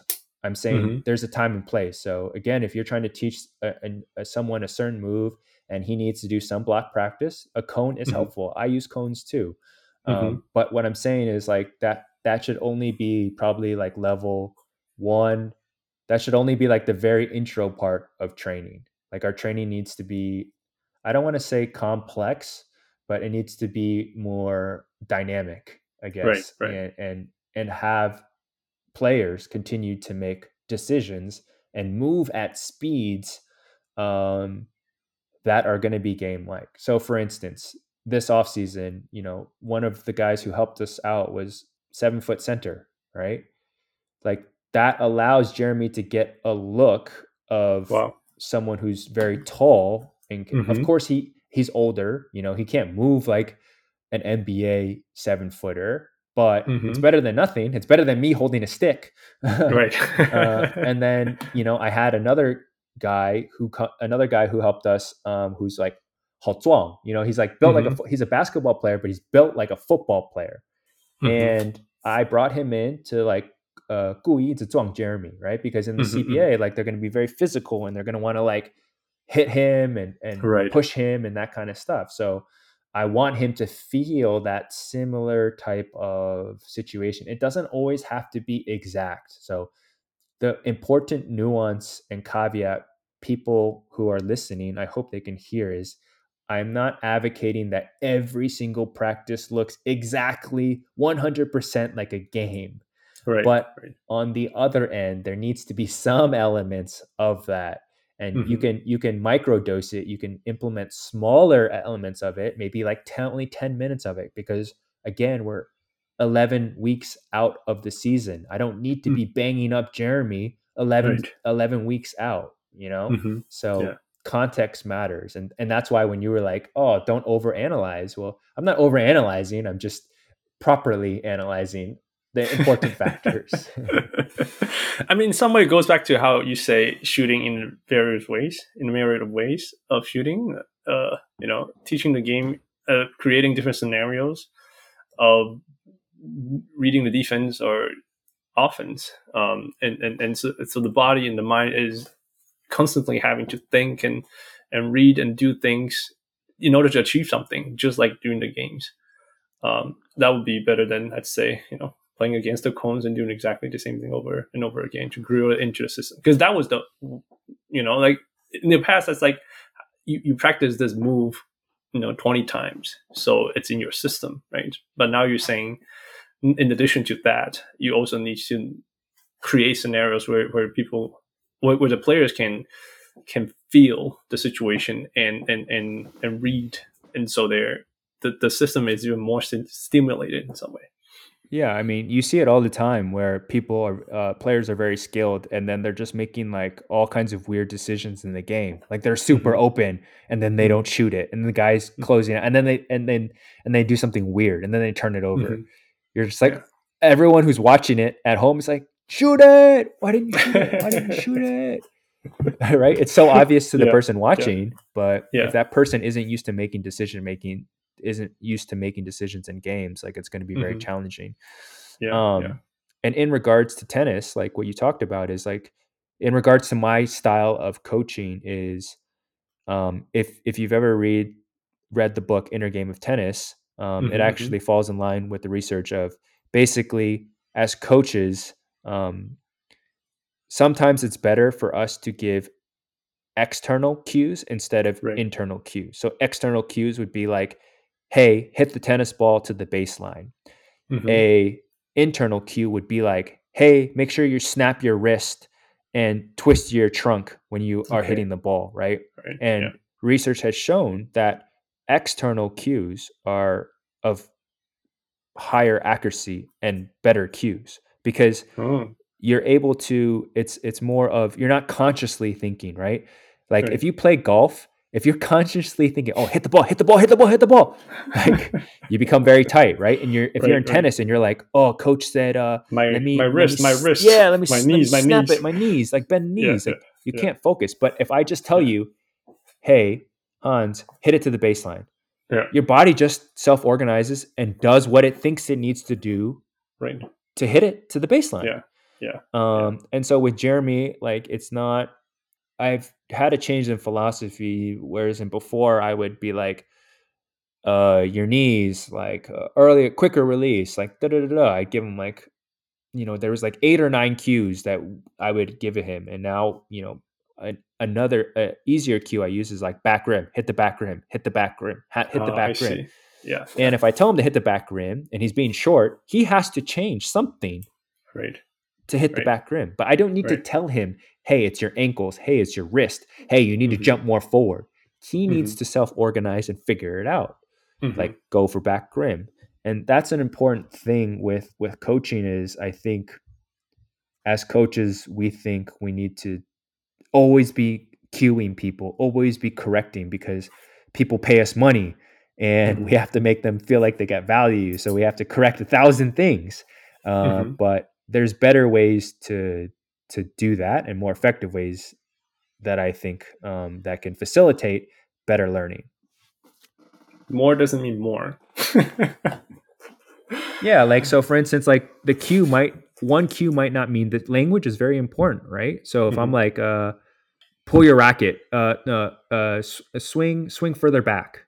Or Mhm. actually that's not a good cue, but like uh like rotate more. Well, how much more Yeah. should I rotate? Like oh Right, pull your right. racket back further. Okay, well how much Yeah. further? Like 2 inches. Like Mhm. okay, how much is 2 inches? Are you able to Right, measure 2 right. inches? Are we able to stop and measure the 2 Mhm. inches? I don't know. Mhm. So um, it's very hard to focus on those those internal cues, and they don't mean the same thing to everybody, right? So language is very important. So it's very easy. It's a lot easier to give them um, these external cues and factors. Yeah, yeah. Well, that was very, very fascinating, and I, I, I mean, I could keep going, but I think, I mean, our audience is in Asia, mostly in Asia, and we love to talk about um, basketball in Asia. But before we get there, we know you and Jeremy went training with Kobe, and I know you talked about this on your show, but not everyone watched your show yet. Um, so can you can you just share that experience? What's it like to train with Kobe? Yeah. So Kobe did a lot of block practice, but I, I will say the difference in Kobe's was it four in the morning? Was it four in the morning? no, it was it was eight o'clock. But this is when Kobe was a lot older. So I'm sure when Kobe Okay. was younger, he did a lot more more psycho stuff. So Okay. first, we always made sure we got to the gym before Kobe, which we Mhm. did. We always arrived Yeah. before. And then the 2nd Mhm. thing we always we committed to is that we're going to leave later than Kobe. Right. workout. So we we were successful in both of those categories, but uh, that doesn't mean anything. That's just that's just a funny side story. Um, I don't one, think that I don't one, I don't right. feel I, that doesn't mean anything. Yeah. I will say what Taiwanese basketball players, what anybody listen to this podcast right now can learn from what I could share from what I personally learned from that Kobe's workout is to be Mhm is the importance of t- intentionality and focus in whatever you're doing. There is. Wait, say that sense... in Chinese. Say that in Chinese. no, uh, I don't even know. That's why I said I don't even know how to say that in Chinese. uh, 好专注，呃，好专注今天的目标 or I don't know. Whatever. I don't know. I don't know either. Please. Um, intentionality. Um, intentionality, and what I mean by that was like, and and then presence. So. Mm-hmm what does every after you guys get off the tennis court or after anybody gets off the basketball court what does everyone do first once they get off the court I know, take a shower. Water break. Water break. N- water break what, what do you usually pick up Oh, your phone right Yeah, okay. everyone picks okay. up their phone everyone starts texting everyone says da, da, da, da. We're too old school for that. But keep going. Yeah, we're too old for that, yeah. uh, what I saw from Kobe was just a singular focus as to the workout. As in Mhm. every possession, he Mhm. treated he treated every possession like it was the only possession. okay. Do you know what I mean? Like ten reps to him was like ten real game reps. The way he was Mhm. looking, the way his eyes, the move, you could you could almost see him imagining where the help defense was coming, Mhm. where like he was imagining himself on an NBA court. And I think Mhm. that's where the value of his training was. He was so intentional and he was so present with present with everything, like his footwork, where the ball was releasing, how much he rotated his shoulder, uh, the way he pivoted, the way he faded away, the way he landed. I I don't know that I didn't talk to him and ask him, Mhm. "Hey, Kobe, wh- what were you thinking?" But this was just Mhm. my observation with him for an entire week. And I think a lot of players they go and they think they're working hard and they think they're focused, but their mind is all over the place. They take off a couple Mhm. reps. They are just like, "Oh, I think that was good for today." They kind of go 80% speed Mhm. this is the stuff that adds up and if you can learn this type of trait earlier on when Mhm. you're younger Yeah. and you do it year after year Mhm. um, season after season if you're comparing yourself to another player like four seasons later you're going to be so far beyond and so much better than that player four years from Mhm. now and then Right. eight years and then 10 years like it just cascades and that's what the difference is is like you see all the time like oh these two kids when they were 14 they were about the same right Right. and then right. now it's Yeah. like this kid is a cba caliber all-star or you know killing it in the p league and the other guy didn't even make it to any of the Mhm. leagues Right. and this is where it starts like every single rep right and having an intentionality and purpose right he wasn't mindlessly shooting x shots he knew why Mhm. he was shooting the shots right and that's very important for today's day and age is a lot of kids they'll go on instagram they'll go on youtube they'll watch an nba Mhm. player and they'll just go to the court and they'll just replicate the moves do the same thing, right? Yeah. they think yeah. it's cool Mhm. and they think it's diao or whatever and they want to like do stuff at like you know at the court and they just play three on three and they have no context as to why that move works right, right. or why they should be doing it or what the setup was um so i think that that's that's probably uh the biggest thing i kind of gained from I mean, from you're saying it. that he did block training, but in his mind, he was probably creating all kinds of scenario. He was already going through, you know, reading the plays and and yeah so uh, it, uh, beating his imaginary defenders. so what so yeah so i wouldn't really call it mm, mm yeah it, it let's just call it effective training it goes back to that. Yeah. So I, I think you allude that to, the players in Asia, training in Asia. I mean, you've been to Taiwan nine straight years. What was your observation observation on basketball in Asia, Taiwan Um, and Asia in general, the places i don't i don't think work ethic is an issue I Mhm. think those players uh, work so hard and they train Right. so hard. I don't think Mhm. work ethic is an issue. Mhm. Um, you know, a lot of these coaches have been going to Europe and, and the US and, and Taiwan and China. They Mhm. always bring the best talent over. Uh, well, not the uh, they bring over a lot of talent to to help them. And Yeah. but you know, I think maybe in my opinion, the missing gap is like just teaching teaching these players to be adaptable and teaching them to think to be able to problem solve, right? Like on the court, like your coach can't be with you on the court. You know what I mean? Like your Mhm. coach can't tell you exactly what to do in this scenario. And so um I think this next generation, like in terms of the physical attributes, I think a lot of a lot of these kids are are physically gifted to play. They can play in the NBA. They're just as fit. Mhm. They're they're more physically gifted than Jeremy is. I've seen so many guards in in in in Asia that are you know six four, six five that can jump higher than Jeremy, can like do Mhm. windmills, can do all kinds of crazy athleticism. But Mhm. that's not uh, if you don't know again if you, that's why i told you what the four coactives are if you don't know the tactical portion right if you don't Right. have the basketball iq if you don't have the psychological ability to withstand the pressures then you're probably not going to make it either right so it's it's all all of those factors are are very important so i mean in terms of observation i think obviously in Taiwan, they love basketball. They eat and Mhm. breathe basketball. Um, Mhm. I do notice that most people in Taiwan like to play three on three, which Mhm. is which is not bad. That's small. That's small sided basketball, but I think you know three on three and five on five isn't exactly the same, right? Spacing is going to be Right. different. Full court Mhm. running up and down is going to be very different. But I don't ever think I've I think I've only played one five on five game in Taiwan, like at, at the outdoor courts. It's always three on three, Yeah. and so um, yeah, I, I think that's kind of my my general observation.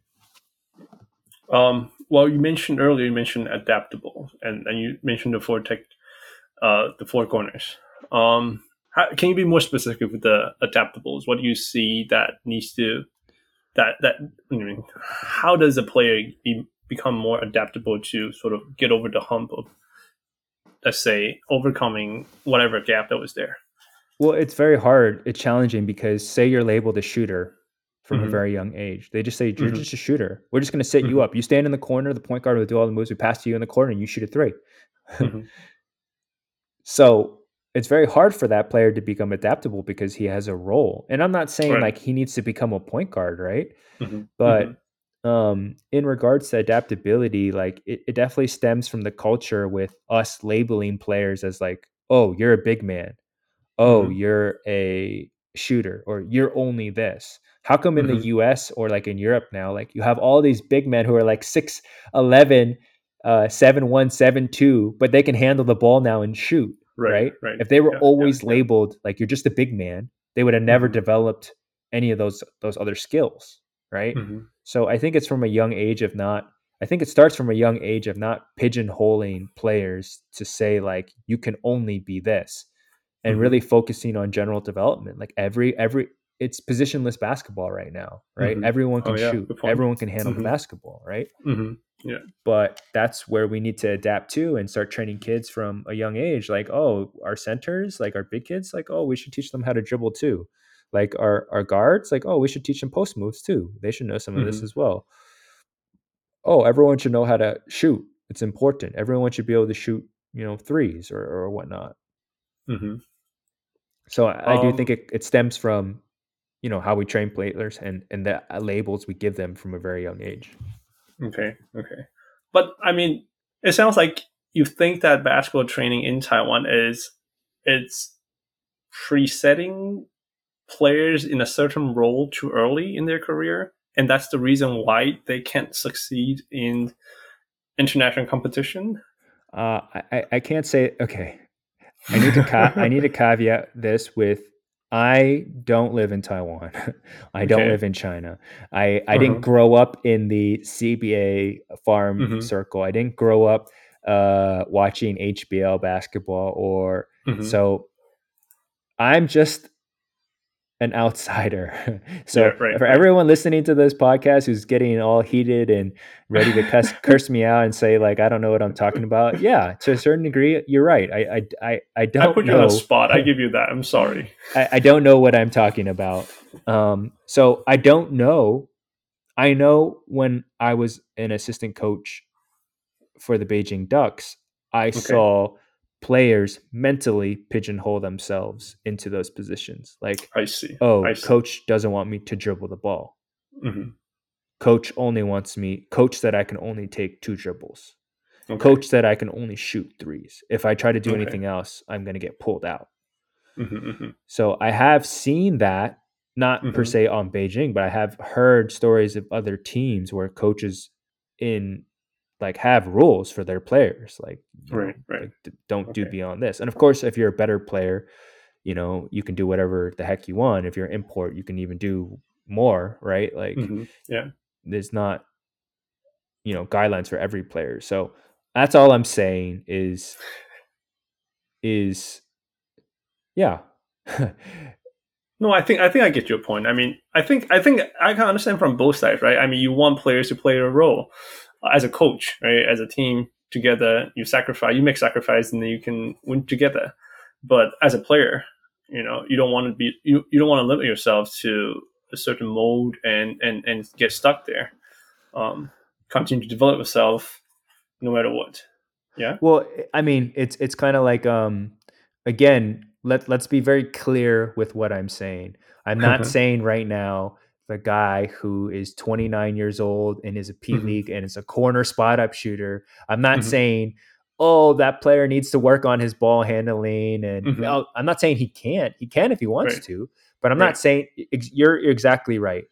Mhm. For team basketball to work, to win any type of championship, every player Mhm. has to play a role. Right. So that is very different, though. We're in a team Mm-hmm. setting, and we've decided, uh, you know, players play certain roles. Like Draymond Green's goal is Mhm. not to score thirty points a game. Like Mhm. everybody understands that. But Right. what I'm more fundamentally talking from a younger age of youth development in basketball Okay. Okay. right? Yeah. So that's what I mean from from a younger age. We need to equip players to be able to do all types of skill, in my opinion. But Mm-hmm. Right. like you said, if we're in the P League finals, Mhm. like people should not be like, "Oh, I need to be adaptable. Let me try Right. this spin move I've never done before." Like I, Mhm. I'm not I'm not saying that. So Yeah, please yeah. please whoever's listening to this don't take this out of context. We're definitely cutting like 30 seconds out of this and, and play it 5,000 times on our show. no, no, I think this is great. I mean, I mean, I, I know it's it's a hard question, and and you know, and people may get offended, but you know, I always believe in hard truth because I mean, people need to pull things out. I, I don't know. uh, I don't know if that's the answer. That's just a one person observation, and I could Right. be totally wrong. Um, but and unless until I go to Taiwan and live there and train there much longer, uh, I don't really think, uh, respectfully, my opinion should hold that much weight. Yeah, but I mean, be adaptable is always a good thing. We, we saw in the NBA, right? I mean, the big centers, the bigs going through where like, you know, protect the paint and and grab rebounds to like go to the threes and shoot corners, you know, and and the ones that didn't adapt um, got eliminated, and the ones that are still playing are still playing uh, for the reason that they adapt, right? Yeah, and it's same with Jeremy. If Jeremy's game was the same as, you know, six years ago, he he Mhm. wouldn't be even playing anymore, right? Every year Right. we've had to adapt. We had Right. to change his shooting form. We had to add floaters into his game. We had to work on his jiu Like we had to work Mhm. on all kinds of things. We had to work on his left hand. We hmm we had to work on all these things to continue to evolve his game and continue to be adaptable. Otherwise, you know, he might not be still playing anymore. Yeah, yeah. All right. Well, thank you for your take. Uh, but on, in all honesty, I really, really, really appreciate you sharing all the things that you've learned and, and your observation and and and um, I know you created the podcast Awaken Training because you have so much to share and uh, and you know you have a vision for what you would do uh, for basketball in the future. So let's just say your mission statement. Um, would you like to share that with us? Yeah, my mission statement is, you know, I would love to take the knowledge and observations I've acquired while working with Jeremy Lin since, Mhm. you know, he's been 18 years old and Mhm. be able to take this knowledge and be able to pass it on to the next generation of coaches, skill development Mm-hmm. coaches as well as players. And Mm-hmm. I I really just want to help myself Mm-hmm. eight when I was 18 because I didn't have Mhm. anyone. I didn't have any Right. mentors. Right. I didn't have books. there was no YouTube. There was nothing. Mhm. It was just myself. And there was nobody I could uh, tweet. There's nobody I could DM on IG and ask for help at this time. And so if I can, I just want to be the help that I needed when I was 18 years old for Right. some kid or some coach or some skill development trainer in, in Taiwan, China, Asia, wherever, Korea, like Mhm. if if they can be inspired and I can help reduce the length of their journey and help them learn faster, I want people Mhm. to be way better than me at like Yeah. I want I want people to be as good as I am now when they're like 23 Mhm, because mhm. that would just help the game of basketball and help Right, produce better right. players. That's all I care about. Um I'm old I'm a lot older now. I'm 36. My playing career is over Mhm. and I'm not trying to make any league and you know Jeremy at some point you know will have to retire because everybody Mhm. retires at some point. and Right. my focus is just really being able to pass on that knowledge and and help those who want to who want to who want to be helped Yeah. I mean, I got into sports medicine because I got injured. And I got injured because there's a saying in rowing that pain is weakness leaving your body.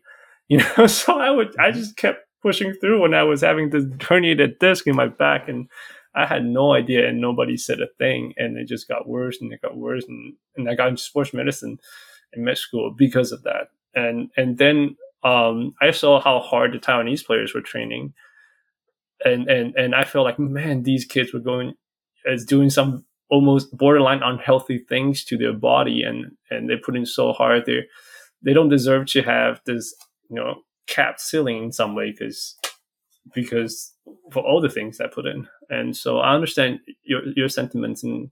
And obviously, your knowledge, your experience is precious. You know, not everyone's gone through that through from college through an NBA career.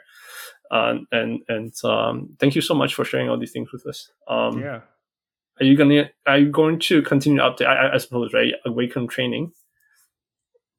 And Um, uh, yeah so yeah. I, I, you know I, i'm really uh, i'm trying to make it out to taiwan at some Mhm. point because um you know taiwan obviously has a special place in my heart uh Mhm. the people of taiwan have always you know been good to me and um you know i grew up my dad is a Kejader and my my mom is from Taichung, and so um you know I I I have special memories from there. And and so I, I do want to make it back there and and help you know whoever's interested in in learning Mhm. and and learning from other coaches from up there. I'm I'm not saying that I have everything. And there's a lot I'm always learning new things every year from different coaches and and continuing to expand uh, my knowledge as well. But yeah so in regards to the podcast yeah i'm going to be starting that up and have uh, more more people to interview so if anyone has people that they recommend that they, they want to hear feel free to reach out to me and then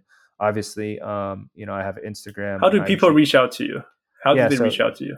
through instagram um coach josh fan that's coach Mhm. josh fan on instagram um is where they can reach me and, and dm me and and you know just reach out It just hello. came to me that fan is a, a Hakka last name. Yes, so you you Fan, are yeah. truly a Hakka. Yeah, Yeah. yeah. Fan is a, a Hakka. last- Is that true? I Yeah, know I think so. Okay. Well, if, if it's not, fans will correct you. All right. Uh, well, before we let you go, we have to play this game. All the newcomers to Little Guy Layup, we have to play this game called Five for Five Plus One. Um, essentially, just Okay. pick one out of two. You know, like purple and gold, pick one. Essentially, there's no right or wrong, but the intention should make you struggle. Okay. So if, if we didn't have to think one in five seconds, we failed. Uh, wait. So wait, wait. What are the rules? I have to answer in five seconds. no, I say if I didn't make you think for more than if I didn't make you struggle for Oh, more okay, than five okay, seconds, okay, gotcha, yeah, yeah, gotcha. it's meant for you. I mean, but it goes, of course, it goes from easy to like, mhm, hopefully, hopefully, Okay. you know, Sure. yeah. Uh, Fu, you want to go first? Sure. First question is team development coach or independent trainer? Uh, independent trainer. Oh, I was gonna put you on the spot. I was like, oh, so you didn't like your role in Beijing? Uh, more, more, more autonomy, uh, Uh-huh. more ability to scale, more ability to help uh, impact more people. Team development, you, you'd only be uh, restricted to those players on your team. Yeah. Okay. That that's that's a good answer. All right. Uh, next Fu. Height or skill? For what? It's- it's- it's up to you. it's height. Which one do you like Yeah, more? yeah. are we talking about? right, you Are we a- talking about life? are we talking about basketball? like as a, you know, maybe your client. Let's just say your client, right? It walks in. Do you rather him to have height or skill? height, because uh, I, I I can teach skill, but I I can't teach height. okay. okay. Um, Fu, keep going. Um, in season adjustment or off season training? Off season training. I guess that goes back to like the things that you could do, right? There's more you can do during off there's season. yeah there's more you can do both are important both are required i think that's Mhm. maybe the biggest skill skill gap is a lot of trainers just train some player in the off season and they just never watch any of their games or spend any time with them during the in season well the in Mhm. season's like the most important thing that's like the competition that's where you see what if what you did worked Right. and so i, I think uh, paying attention to in season adjustments is is equally as important Okay. But you would rather do off season training because that's where correct you come in. Yeah, yeah. All right. Um my my turn. Number four. Um mental or mechanical? what was the first one Mental. Like the psychological aspect. or mechanical Or mechanical, like the yeah, like technical. uh mental Ooh, Ment- why? uh, uh, mechanical is a lot easier to to teach and and fix. Mental is like uh, mental is you never know if you could potentially ever fix with somebody um, because hard, of right? whether trauma, uh, whatever limiting barriers they have. I, I just feel like I would rather tackle the mechanical problem than Mhm. the the mental problem. So so in, in in that regard, do you can you tell or is there such thing as like a clutch personality, a clutch player? Um, uh, I would have to. This is an area that I've Uh-huh. I've wanted to explore and learn more because I myself did not do not possess that quality. Mm-hmm. uh, but I do think there. Yeah, I think some people are predisposed to handle stressful situations. So, for instance, Jeremy always lives for the big moments. Like during the big moments, yeah. he feels less nervous. I mean, Right. he still feels nervous, but he feels less nervous. He actually feels very excited.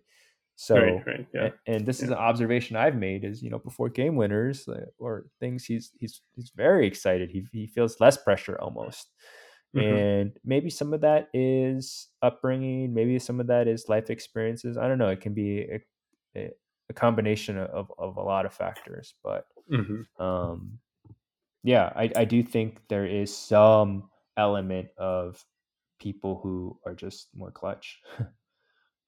You know, I can share as a tennis player, it was so hard for me to play in team tennis where there's like my whole team rooting, cheering for me. I felt so much pressure. But I've been, you know, as a tennis player, you sometimes you go to some of these tournaments and you just all there by yourself and and and then the opponent has this hometown behind him. And all I thought of all I when I was thinking was like, I'm gonna embarrass him in front of his two thousand fans. I think it's very, very different for everyone. Um, I didn't feel lonely at all. I enjoyed that. And uh, but when there was people rooting for me, I felt like I worried about, I constantly worried about letting them down. Um, So, uh, Exactly. So that question is hard. Yeah. Do you, do you think it was a technical issue when you played poorly in front of your own team? Oh, definitely not. It's definitely mental. Exactly. One hundred percent. Yeah. There's your answer to your free throw question. Good get back. All right. Uh, number one, we asked this recent start. Like, actually, there's I think it's an interesting question. Uh, Okay. perennial All Star with no championship rings, or multiple rings as a role player. Multiple Steve Nash rings. versus okay, Steve Nash versus uh, what's that one? Ke- Kevon Looney. um perennial role uh perennial role player. I thought you just say multiple rings. No, no, no, no. I was I was clarifying your your your Oh, question. oh, oh, oh, right, right, right. Wait, Okay. wait, no, no, no. Sorry. You said perennial all star or multiple rings? No, no, no. Yeah, per- perennial All Star, but no rings versus Okay. Okay. role player with multiple rings. So, so Steve Nash sorry. versus Kevon Looney. Yeah, role player with multiple rings would be my choice. right, right. Yeah. Uh, Um, why? Why? I Yeah. just think people um because you played your well you played your role to perfection and, and you won championships which is the ultimate to me is the ultimate sign of of team is Mhm. did you enhance your team so even though you're Right. not the all-star of your team you Mhm. played such an effective role that allowed your team to to win championships so to me you're as equally important as the Mhm. all-star on your team you just don't get the same recognition but to me Yeah, that's yeah, yeah. much much more valuable than just being an all-star and never winning Okay. I mean, there's there's no right answer, right? I mean, Charles. There's a right answer. Jordan. Yeah, there is. Okay, here we go. Okay. Just kidding. okay. Uh, the plus one is the same for everyone. It's uh, it's more like a gener. It's almost like a generational question now. Uh, LeBron James or Michael Jordan. Um, I would say Michael Jordan, but I would say LeBron James is a more skilled player.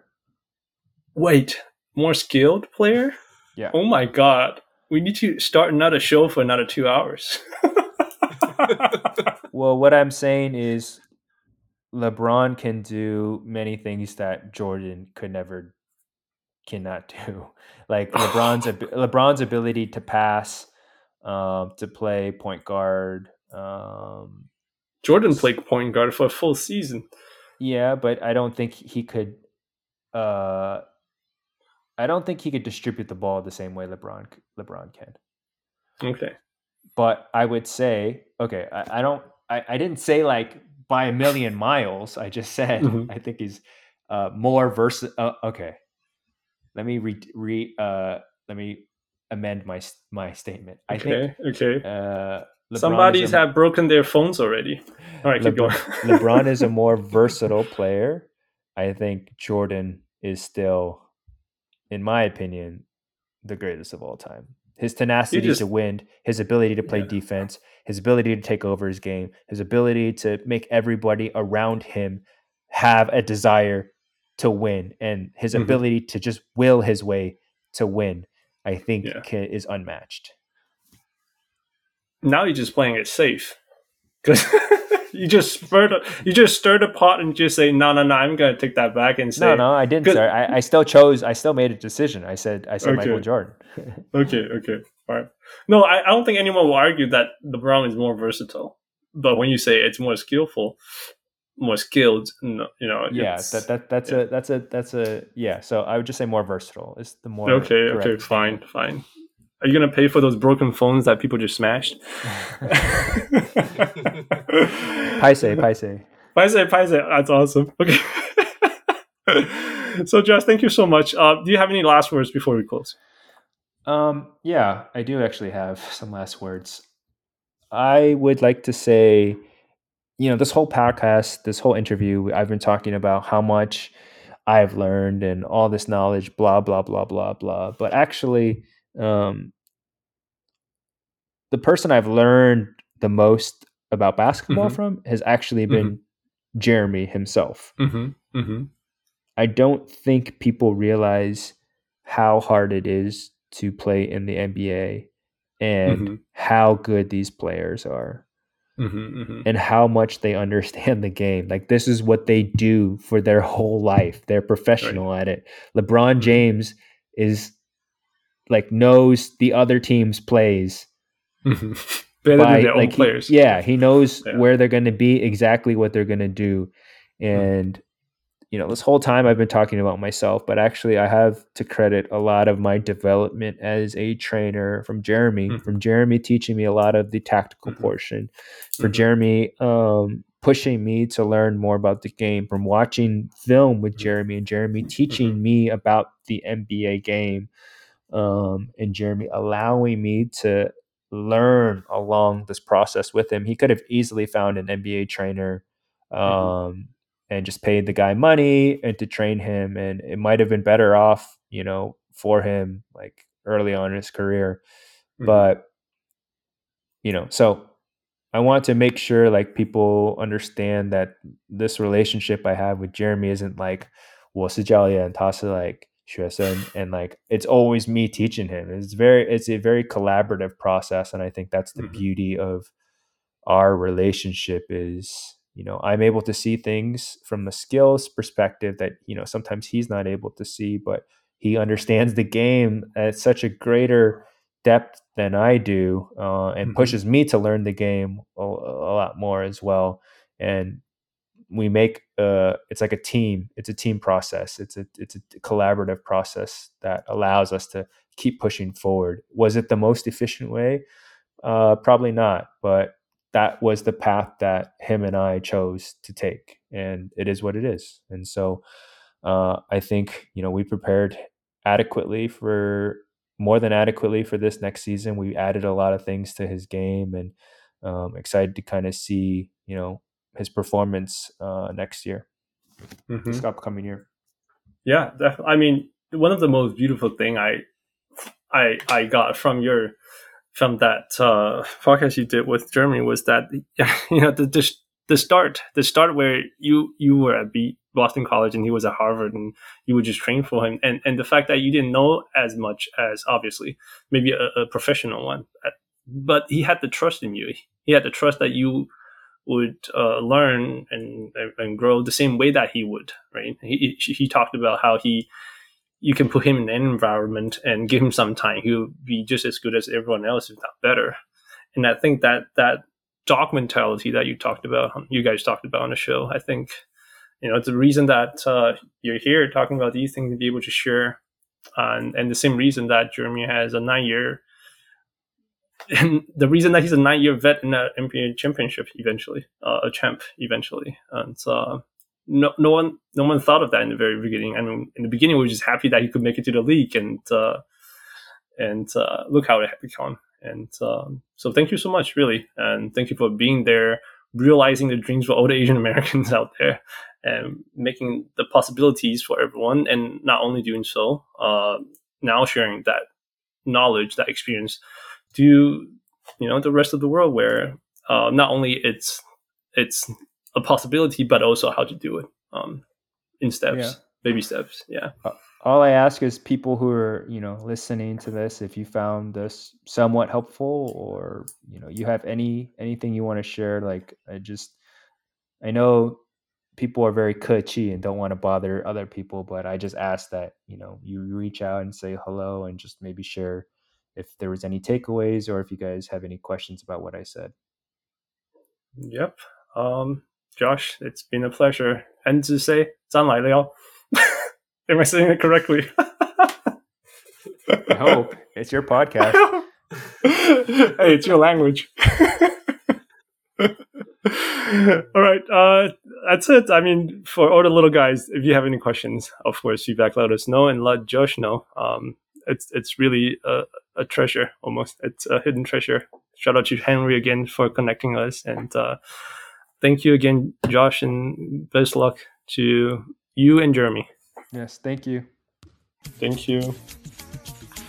各位小人物们，如果你喜欢小人物上篮，欢迎上 Facebook 或 Instagram 跟我们互动，也请帮忙分享给身边爱篮球的朋友们。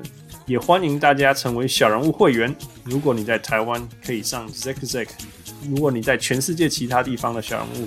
也可以上 Patreon 支持我们。让我们一起让小人物上篮继续成长。干不呐！